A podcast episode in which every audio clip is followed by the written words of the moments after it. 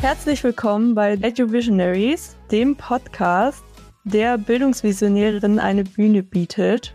Wir reden darüber, wie Bildung gelingen kann und ich freue mich heute über unsere Gäste Steven und Stefan und Gewinner hat die Ehre, die beiden einmal vorzustellen.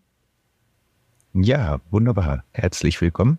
Stefan, dich habe ich kennengelernt über die neue Autorität. Das ist schon eine ganze Weile her. Wir haben uns dann mal getroffen und du bist an der Wedding-Schule, einer Grundschule im Wedding und dort als Schulsozialarbeiter tätig.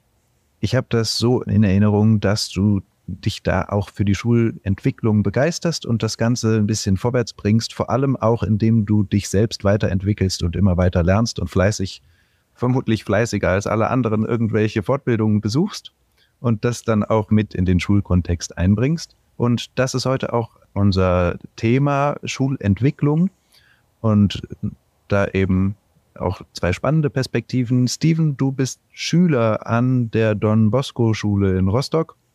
Dein Schulleiter Gerd Mengel war schon hier bei uns im Podcast und hat dich empfohlen als Menschen, den wir doch mal einladen sollten, weil du dich mit der Schulentwicklung auch beschäftigst und da Videocontent produzierst eure beiden Perspektiven auf Schulentwicklung hier mit einzubringen und einmal darüber zu diskutieren, wie Schule sich von einem lehrenden zu einem lernenden System weiterentwickeln kann, was Teil meiner persönlichen Vision ist für das Ganze.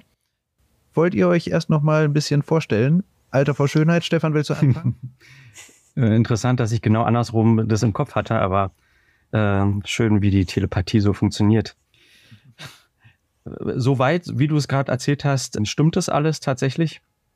Bin noch mit 21 Stunden in der Schulsozialarbeit. Das ist so mein Herzensprojekt, meine Herzensangelegenheit, weil ich da einfach nicht die idealsten, aber schon ideale Rahmenbedingungen habe, um dort diese Schulentwicklung bezogen auch auf dieses Konzept systemische Autorität, heißt es mittlerweile neue Autorität, da wird sich gerade so äh, transformativ abgelöst von Frank Baumann-Haber sagt, spricht selber von transformativer Autorität.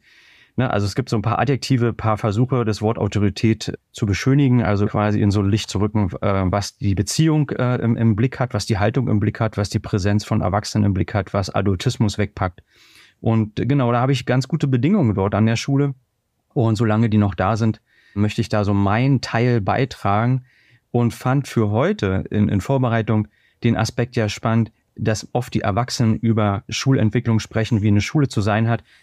Aber was ist mit den Kindern oder den Jugendlichen oder den jungen Erwachsenen? Was ist deren Blick auf, wie kann Schule gestaltet sein? Ne? Scola, äh, eine Übersetzung von Muße, also wie viel ist vom Raum der Muße, des Müßiggangs noch übrig geblieben? Und von daher fand ich die Idee spannend und war sehr bereit, Govinda, äh, hier irgendwie so meinen Teil beitragen zu können.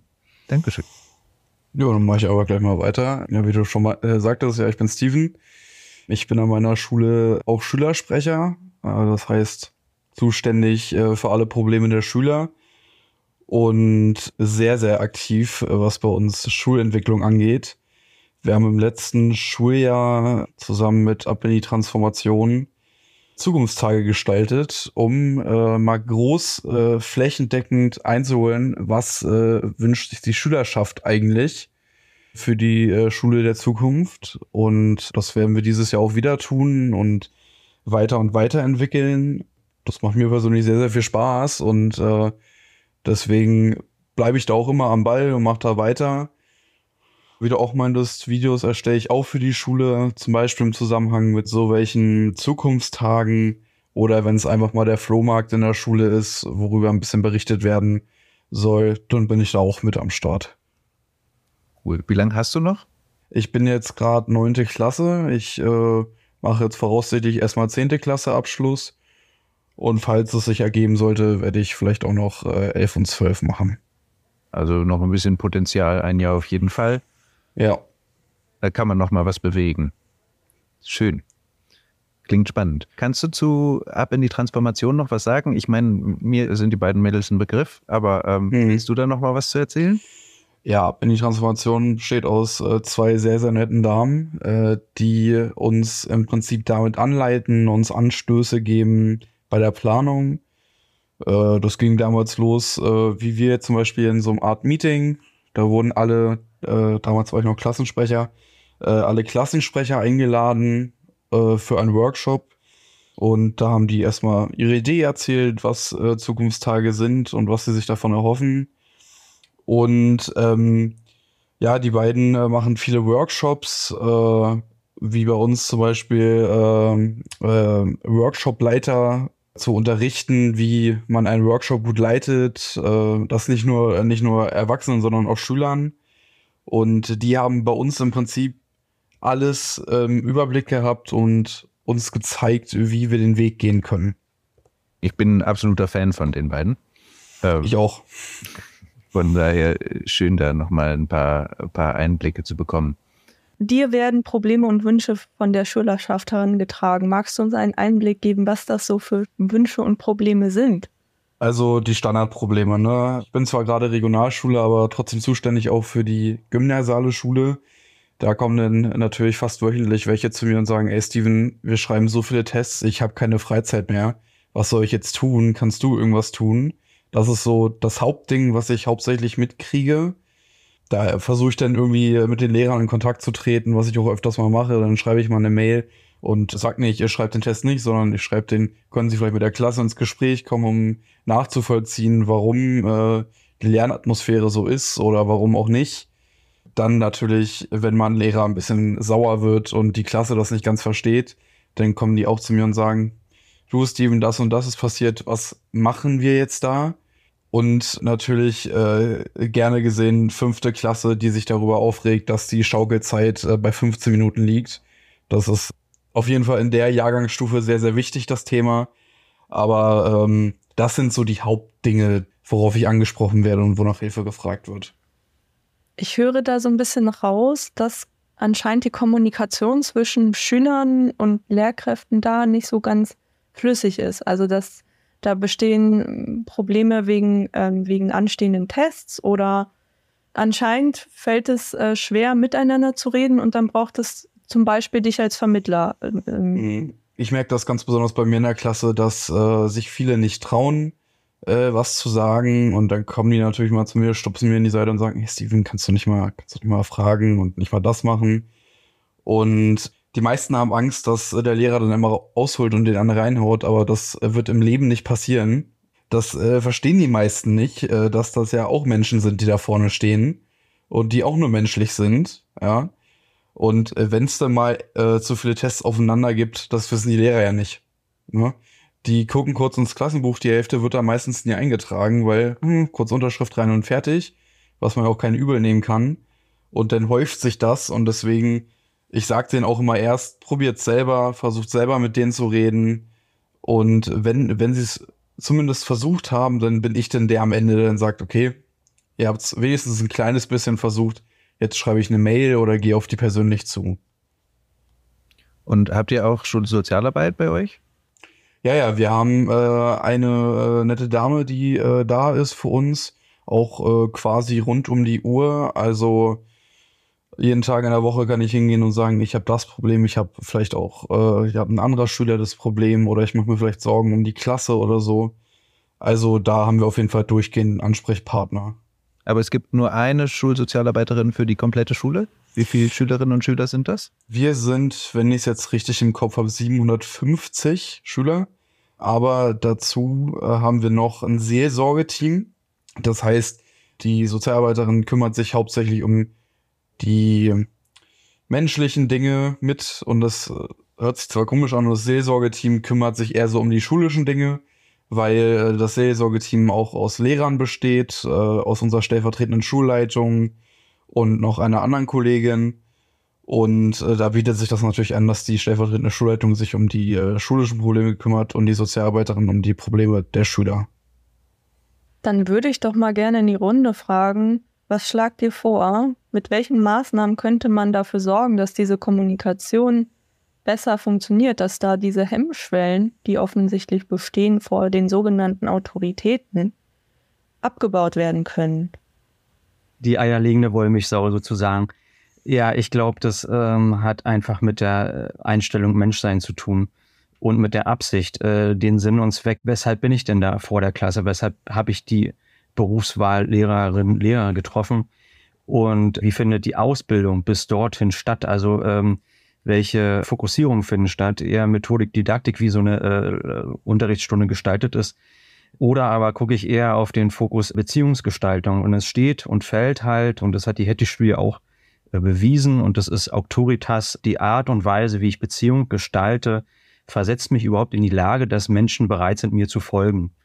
Das ist eine never-ending Story, das ist ein fortlaufender Prozess. Also wenn man Richtung Schulentwicklung schaut, es ist, wir dachten, wir sind auch so nach fünf Jahren fertig mit dem Konzept systemische Autorität. Und Martin Lemme kommt im zehnten Jahr immer noch, weil wir festgestellt haben, Schulentwicklung ist irgendwie nie abgeschlossen. Es ist ein fortlaufender Prozess, aber oftmals wird es verbunden mit einem, jetzt ist ein Konzept geschrieben, jetzt ist ein Schulprogramm geschrieben, äh, jetzt haben wir es in der Schublade, das ist auf Hochglanz poliert, äh, ist auch auf der Website schön einzusehen. Aber wenn man dann äh, schaut, was passiert denn in Kalenderwoche 47 oder 21, was passiert, wenn es brenzlig wird, wenn es äh, um Krisen geht, äh, welche ähm, Antworten hat dann so ein System und nicht das System Schule, weil es ist Menschen gemacht. Was machen die Menschen innerhalb dieses Systems? Und im Prinzip, äh, mir fällt schon die ganze Zeit so der Begriff ein, was machen wir denn eigentlich da? Im Prinzip ist es die Operation am offenen Herzen. Wann war die letzte Schulreform?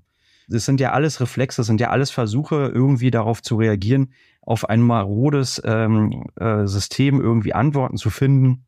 Und was ist eigentlich das Ziel und Zweck einer Schule, jeder einzelnen Schule?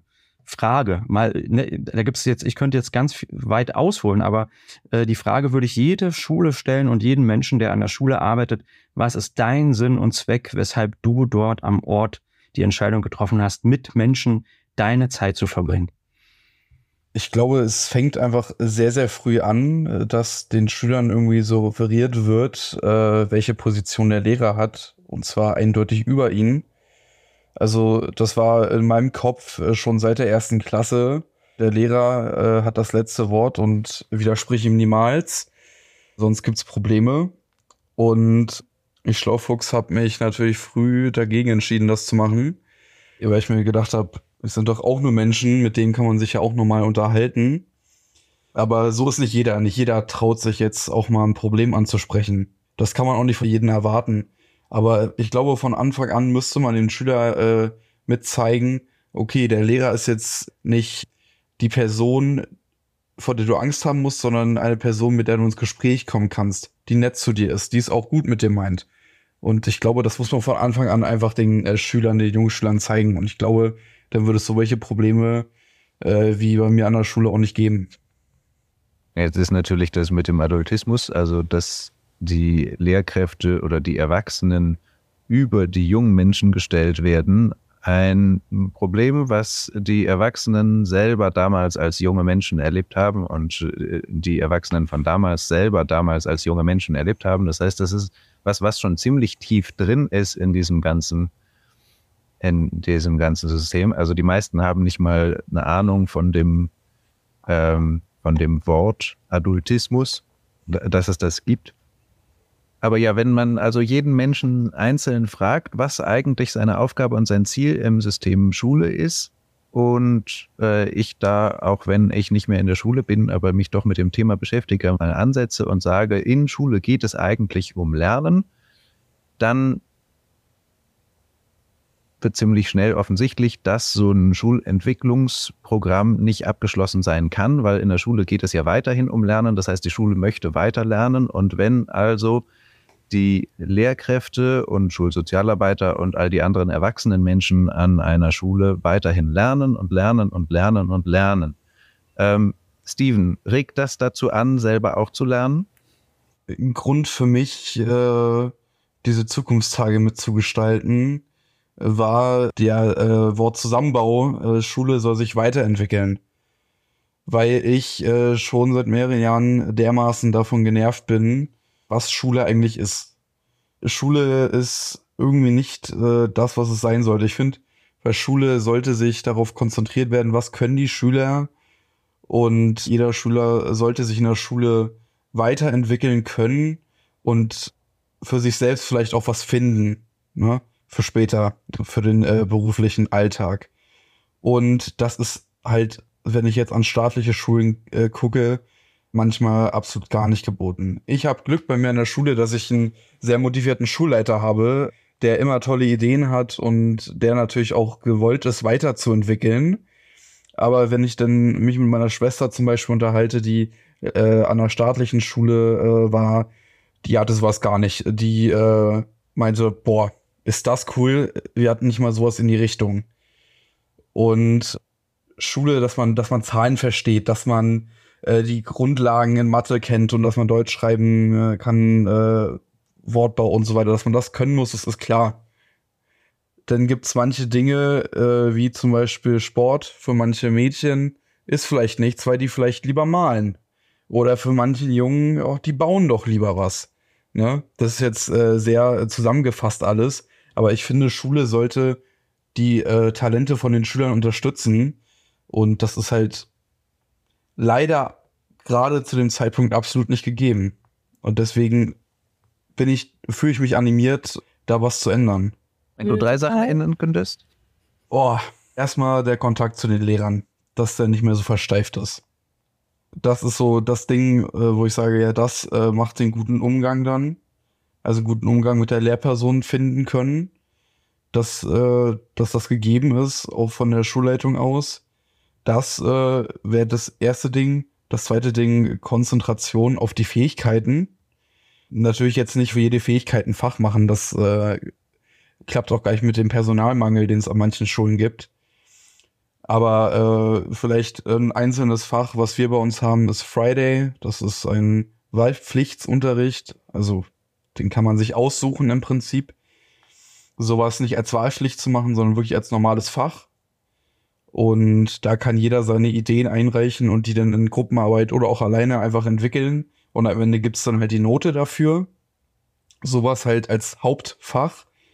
Und ähm, ja, dass äh, Schule mehr eine Lernoase ist und äh, kein Klassenraumprinzip mehr so wirklich hat. Weil ich fühle mich manchmal in manchen Klassenräumen einfach wie eingeschlossen und ich komme da nur raus, wenn ich alles lerne und alles mache und alles verstehe.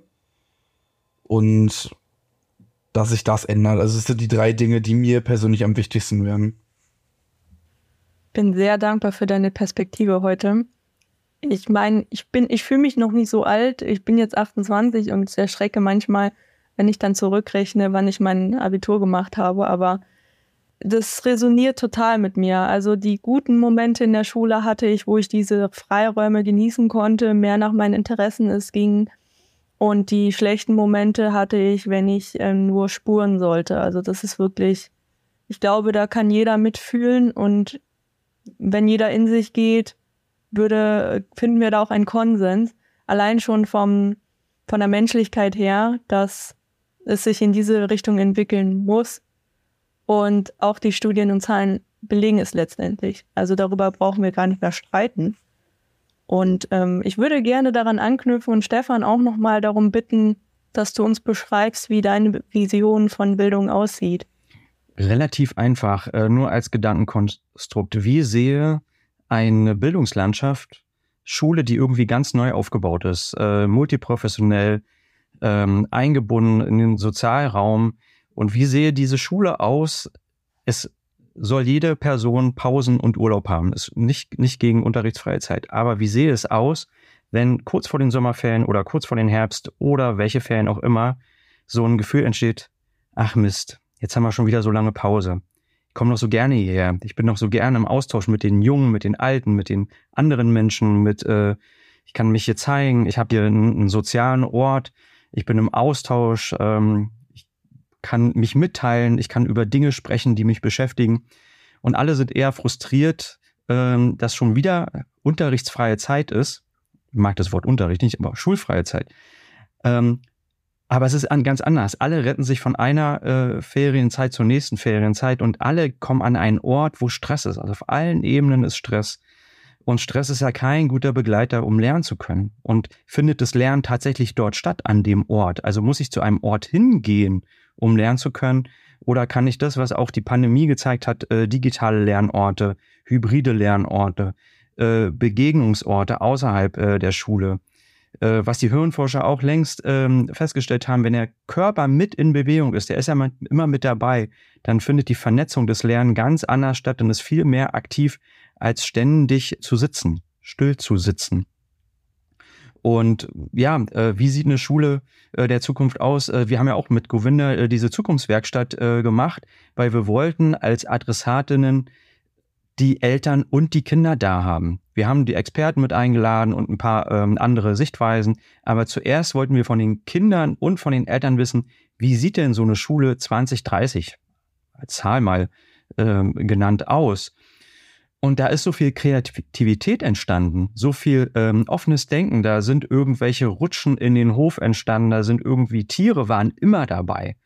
Aber es war fernab dieser Idee, ähm, es so zu machen, ähm, die ähm, Gleichschaltung, die gleiche Zeitstruktur, den gleichen Unterrichtsstart und so weiter. Also es ist fernab dieser Ideen und Gedanken gewesen. Und ja, unterm Strich, der kleinste Nenner, alle kommen gerne hin und sind enttäuscht, wenn keine Schule ist. Wie entsteht ein Resonanzraum der Entwicklung? Wie entsteht ein Raum, wo die Grundbedürfnisse, die grundlegenden Grundbedürfnisse der Menschen erfüllt werden und nicht permanent missachtet werden?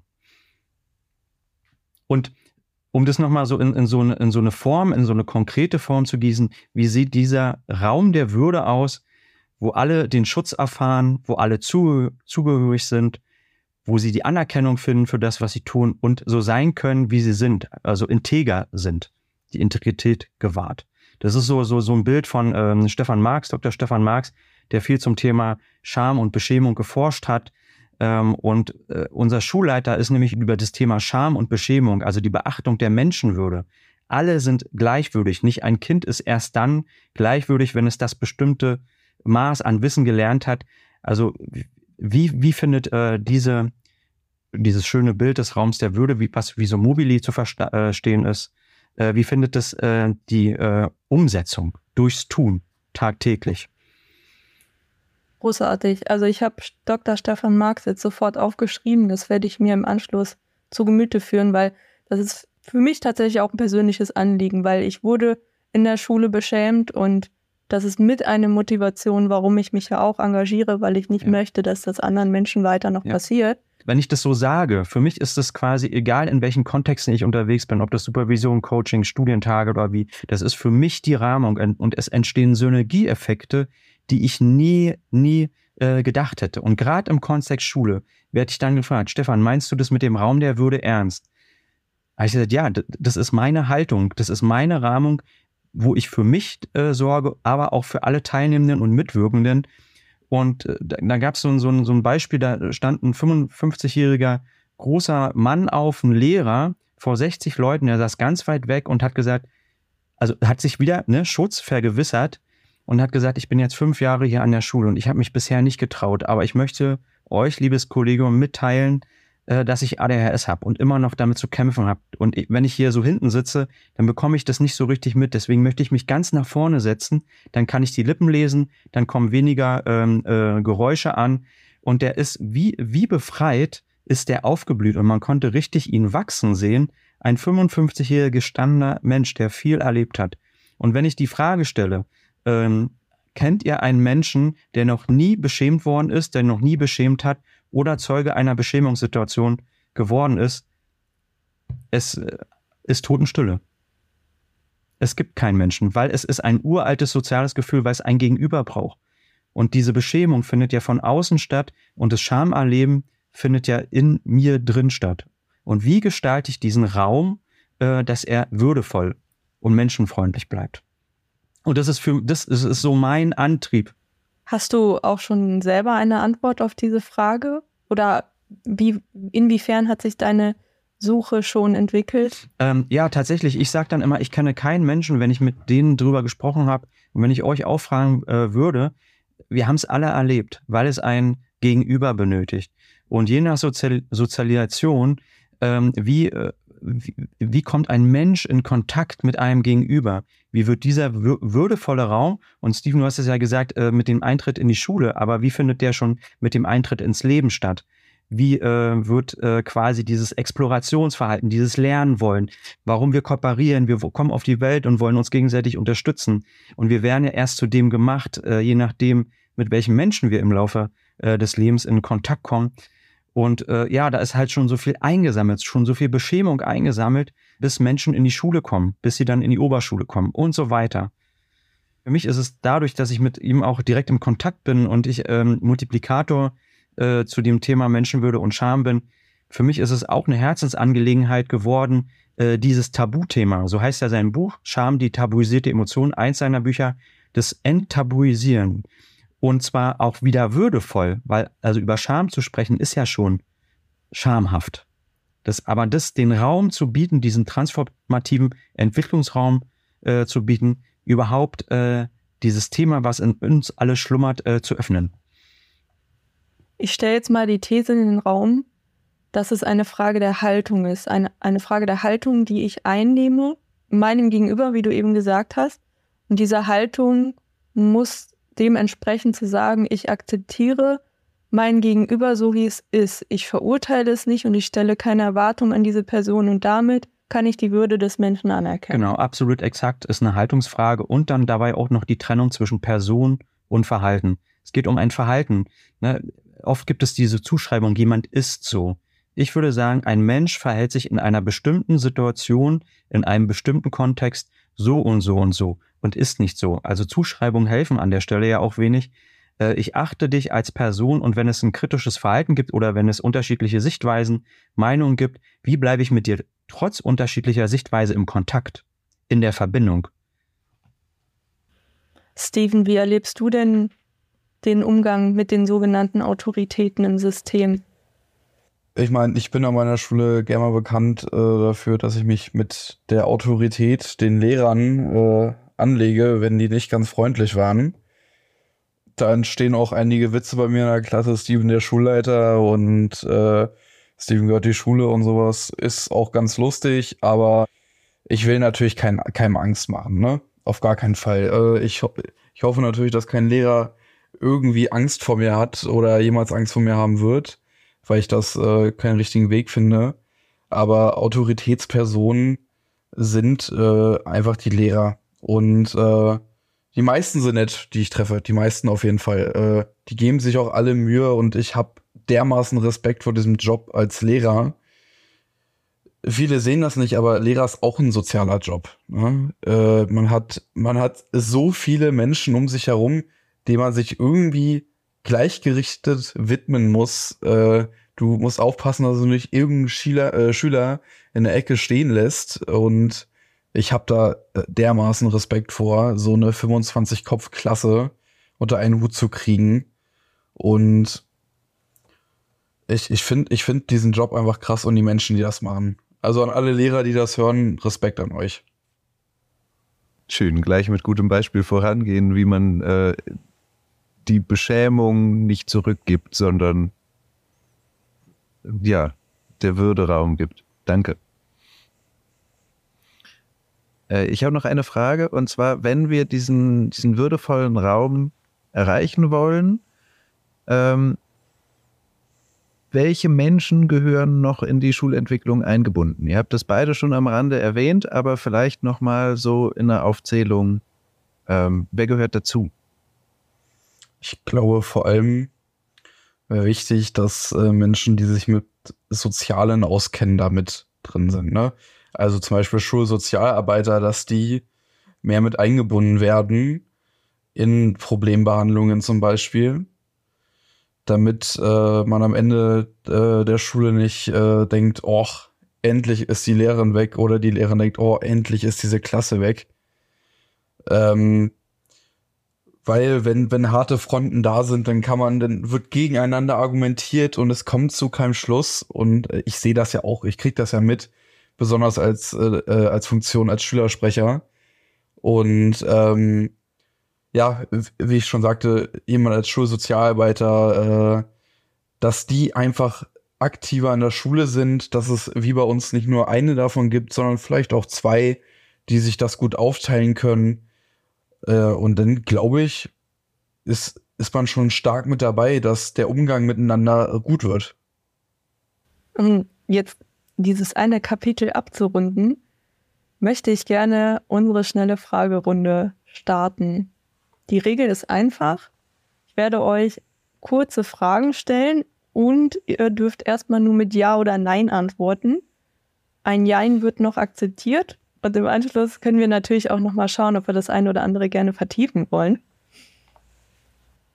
So, nationale Bildungsplattformen, brauchen wir das? Ja oder nein? Ja. Ja. Brauchen wir kostenlose Lernmittel Ja. für alle? Ja. Brauchen wir Psychologen an Ja. jeder Schule? Ja. Brauchen wir Autoritäten in der Ja. Schule? Und zwar die Autoritas, nicht Protestas. Jein. Okay. Soll draußen Schule auch an den Schulen konsequent gelebt werden? Also so Klassenzimmer Natur zum Beispiel. Ja, dann ja. Ja. Genau. Ja. Würdet ihr auch gern an Schulbesuchen teilnehmen und regelmäßig andere Schulen kennenlernen Unbedingt. können? Das war erstmal die schnelle Fragerunde. Ich hätte fast erwartet, dass Kommt es bei der Neins. auch wir hatten wir hatten auch schon mal äh, Neins bei der Frage, ob wir den Föderalismus nicht abschaffen wollen. Das war auch sehr interessant. Ich hätte fast erwartet, dass ich mit der Frage nach der nationalen Bildungsplattform auch ein Nein bekomme. Aber das ist dann eher meine Haltung, die kritisch ist. ja, sehr schön. Ähm, das Thema Schulbesuche, Teilnehmen und andere Schulen kennenlernen, das ist so, spielt so in diesen Bereich rein. Es braucht ein ganzes Dorf. Und jetzt hast du, Steven, schon mal erzählt von dem Friday. Und wäre es nicht schön, wenn du das auch ähm, dich mit Schülern aus anderen Schulen auch mal für so ein Projekt zusammentun könntest? Und wie, du nickst schon, wie stellst du dir das vor? Was wäre das Schöne daran? Also es, es wäre dermaßen cool, wenn ich, äh, ich, ich persönlich bin im Friday nicht drin, weil ich sonst noch mehr Projekte habe, aber wäre ich jetzt im Friday drin, ich bin filmbegeistert, wie weiß ich was, äh, ein Ziel von mir ist auf jeden Fall auch später irgendwann mal einen Film zu drehen. Friday bietet einfach eine dermaßen gute Plattform dafür. Und wenn man dann natürlich die anderen Schulen aus der Stadt, aus der Umgebung noch mit in dieses Projekt reinholen kann, und dann findet man vielleicht jemanden, oh, der kann gut mit der Kamera umgehen. Ist aber nicht an meiner Schule, aber das ist ja egal, weil wir miteinander verbunden sind durch dieses Projekt. Jemand kann gut Drehbücher schreiben, perfekt. Das äh, öffnet den Raum für so viele Projekte einfach. Und deswegen äh, finde ich so eine Idee, äh, die Schulen miteinander zu verbinden, zum Beispiel durch äh, das WPU-Fach Friday, genial. Ja, School-to-School Cooperation. Vielleicht willst du ja mal nach Berlin kommen. Ne, Stichwort äh, School-to-School Ja. Cooperation. Wir haben dadurch, dass wir mit diesem äh, Konzept unterwegs sind, jetzt seit ja auch über zehn Jahren, so unheimlich viele Bachelorarbeitsanfragen, Masterarbeitsanfragen, Forschungsanfragen, Hospitationsbesuche. Steven, das wirst du sicherlich durch die Aktivitäten deines Schulleiters auch erleben. Und da ist ja die Frage, äh, wie halten wir den Betrieb, den Schulbetrieb, den Schulalltag aufrecht und können trotzdem diese Anfragen bedienen. Und das ist ja schon durchaus eine Herausforderung. Also denke, äh, der Philipp Lorenz, unser Schulleiter, den könnte man jetzt hier genauso wie den äh, Gerd Menge hier reinsetzen und der würde sofort loslegen. Der hat einfach eine, eine Rhetorik, der hat einfach ein Wissen, der hat einfach eine Haltung. Ähm, und wen, wen braucht man? Man braucht auf jeden Fall die, die die Schule leiten, ähm, quasi die diese Prozesse organisieren und die, die organisieren und dahinter stehen und ähm, den Sozialraum öffnen. Und in erster Linie, das war ja vorhin nochmal so eine Frage, die ersten Adre- Adressatinnen sind die Kinder und die Eltern. Also um die geht es. Und alles andere, Madita, du hast es Creating the Village, das ist auch für uns so eine, so eine Formulierung, die wir total schön finden. Ähm, wer ist eigentlich alles äh, quasi dort in dem Dorf vertreten? Wen brauchen wir alles? Und von Polizei bis Lerntherapie, Ergotherapie, Logopädie, Psychologe, Schulpsychologie, kinderpsychiatrischer Dienst, all das, was uns helfen kann, quasi, ist Teil äh, dieser, dieser Bildungslandschaft. Und da habe ich jetzt nicht alle Professionen aufgezählt, ähm, aber ich denke, so einen multiprofessionellen Blick ähm, in Skandinavien, die Krankenschwestern, ist ganz normal, dass da auch eine Krankenschwester da ist. Also, äh, wen brauchen wir alles? Wen brauchen wir für die Versorgung, für die Begleitung und das Ziel der gesellschaftlichen Teilhabe von den uns anvertrauten Menschen? Wie schaffen wir das? Und ich glaube, da ist ähm, der Weg dorthin ist so unterschiedlich tatsächlich möglich. Und von daher kann es immer nur jeweils äh, der Mensch oder die Menschen beantworten, die dann gerade in dieser Schule arbeiten. Und sich darüber auszutauschen, finde ich total wertvoll.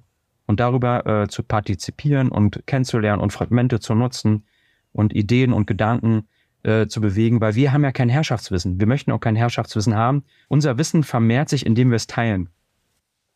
Da habe ich dann direkt die Frage, weil die stelle ich mir gerade und vielleicht muss ich es auch nochmal googeln, aber vielleicht wisst ihr es auch direkt. Spricht denn irgendein Gesetz oder eine Richtlinie dagegen, dass die Schulleiter das einfach machen? Sich vernetzen? Nee, nee, das gibt tatsächlich den Begriff School-to-School Cooperation, also quasi so die Idee, sich äh, gegenseitig zu netzen. Schulen dürfen in Anführungsstrichen immer autarker auch Entscheidungen treffen. Und ich sag mal, wir machen es einfach. Also wir, wir gehen einfach in den Austausch. Und so ist doch äh, auch überhaupt Gewinn damit ins Spiel gekommen, weil wir geguckt haben, wen brauchen wir, wer uns da begleiten kann. Und da reiht sich Govinda in eine Reihe von, von vielen Menschen ein, die wir extern dazu geholt haben, weil wir irgendwann gemerkt haben und relativ früh die Erkenntnis hatten, wir können es gar nicht alleine schaffen. Wir brauchen den Support von anderen Menschen, die irgendwie Interesse haben, äh, Schulentwicklung mit zu betreiben. Und für diese School-to-School Corporation gibt es zum Beispiel auch den Verein Blick über den Zaun, die das einfach organisieren. Also jede Schule, die da Mitglied ist, kriegt regelmäßig School-to-School-Kooperationen organisiert und mehrere Lehrkräfte der einen Schule müssen dann in regelmäßigen Abständen andere Schulen besuchen. Also, dass einfach das nochmal unterstützt wird. Der Blick über den Zaun ist da auch ein ziemlich treffender Begriff, wie ich finde. Na dann doch an dieser Stelle ein Aufruf an unsere Zuhörenden, die im Bildungssystem aktiv sind. Es gibt keine gesetzlichen Schranken außer eure mentalen Schranken, also sofort einreißen und legt los und vernetzt euch. Ich kann aus eigener Erfahrung sagen, weil ich auch beruflich ähm, mich freiwillig in Communities quasi bewege und auch während meiner Arbeitszeit mich dann in den Austausch mit Kolleginnen begebe, die eben an anderen Unternehmen sind, aber in ähnlichen Aufgabenbereichen und es ist unglaublich bereichernd. Und ich als Schülerin hätte mich hier und da riesig darüber gefreut, die Chance zu haben, in anderen Lebenswelten einzutauchen und da auch neue Inspiration und Input zu bekommen. Und das ist doch einfach das normale Leben die menschlichste Umgebung im Prinzip, die wir damit schaffen, und die grundlegendsten Bedürfnisse, die wir damit treffen, um, ja, um Potenzialentfaltung zu ermöglichen. Also es ist eine Lebensweisheit und die ist und bleibt wahr. Es braucht nun mal ein ganzes Dorf. Exakt. Hm, Steven, wenn du jemanden besuchen dürftest, wen würdest du gern besuchen? Oh, ich würde so viele Menschen besuchen wollen. Aber ähm, in der Schule äh, wen ich natürlich sehr oft besuche, ist der Mengel. Das kann er auch äh, sehr Ich meine nicht in der äh, Schule, sondern welche andere Schule du gern besuchst. Ach, welche andere Schule? Ja. Naja, ich war ja schon an mehreren Schulen. Ne? Ich äh, damals bin ja in Frankfurt-Oder geboren, auch in der Nähe von Berlin. Da bin ich an die Waldorfschule gegangen. Ähm, sehr schöne Zeit gewesen. Ich war nur nicht oft da, weil ich damals sehr stark Asthma hatte und gefühlt äh, ganze Zeit zu Hause bei meiner Uroma war, die mich äh, dumm und dämlich gepflegt hat. Und ähm, dann bin ich hier nach Rostock gezogen. Hier bin ich dann auch in die Waldorfschule gegangen. Und das ist dann natürlich für so einen Schulwechsel, alles ist neu, alle Menschen sind neu, wäre natürlich dieses Konzept von der verbundenen Schule schön, weil ich dann trotzdem, keine Ahnung, wie zum Beispiel jetzt bei Friday oder so, einfach rübergehen könnte und mit denen zusammenarbeiten könnte so, äh, ich meine, ich finde schnell neue Freunde, das ist jetzt nicht mein Problem, aber wenn ich jetzt dran denke, wie es zum Beispiel anderen manchmal geht, die Berührungsängste haben, dass sie immer noch mal drauf zurückgreifen können auf die alten Menschen, auf die alten Schulen. Also eher einfach noch mal zurück zu den alten Schulen, als noch mal irgendwo eine neue Schule. Ich habe keine Berührungsängste. Ich gehe auch gerne in Schulen, die ich noch nicht, äh, nicht mal auf dem Schirm habe, um einfach mal zu wissen, wie es da abläuft. Da bin ich immer gerne dabei aber ich glaube, so für die Allgemeinheit äh, ist es äh, schön, in bekannte äh, Felder zu gehen. Aber ich, ich bin begeistert von, äh, von sowas. Also ich würde auch äh, in fremde Schulen gehen und mir das mal angucken können oder mal eine Mathe-Stunde damit zu machen. um einfach zu wissen, wie das da abläuft. Und wenn wir jetzt nicht nur an Schulen als Lernräume denken, sondern auch noch unseren Horizont auf weitere mögliche Lernräume erweitern, was wären das so für Lernräume, die du gerne in deinen normalen Schulalltag eingebunden sehen würdest? Oh Gott. Also ähm, Lernräume, die ich gerne hätte. Also ich meine, mein Traum ist so, dass Schule ein Lernraum wird und nicht mehr äh, der Hauptort ist.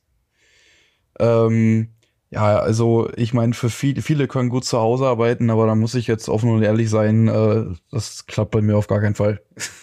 ich äh, lerne hier garantiert nicht, das äh, klappt einfach nicht, aber Lernräume, das ist für jeden was anderes. Also über je, jeder hat irgendwo einen Ort, wo er sagt, da kann ich mich am besten konzentrieren, da werde ich inspiriert. Also was äh, für mich sehr inspirierend ist, immer mit meiner besten Freundin gehe ich gerne in Starbucks, da kommen mir immer die besten Ideen. Das ist dann natürlich so eine Art Lernraum, wo man äh, dann auch, keine Ahnung, seine Arbeiten machen könnte oder ähnliches.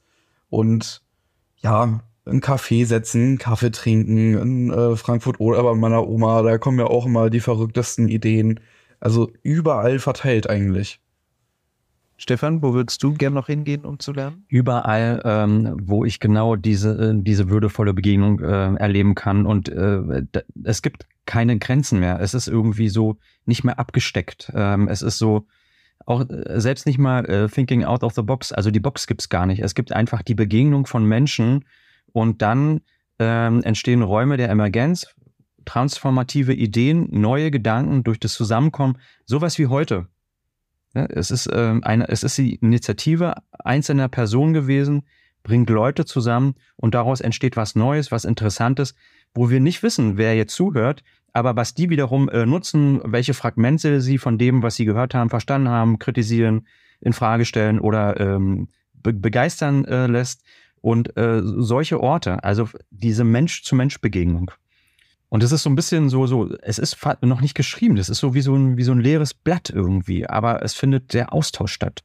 Und ich würde gerne die und die Schulen gerne besuchen, die diese, diese ähm, Ausrichtung schon machen, die, die, die, die den Mut haben, die das abreißen, ähm, verändern und es einfach machen. Sie machen es einfach. Also die Schulen, die sich schon trauen, einfach zu machen, dürfen sich gern bei Stefan melden. Vielleicht werden sie dann besucht. Und äh, die Lernorte, die ähm, Steven inspirieren, sind in seiner Vergangenheit, aber sicherlich auch noch in seiner Zukunft zu finden.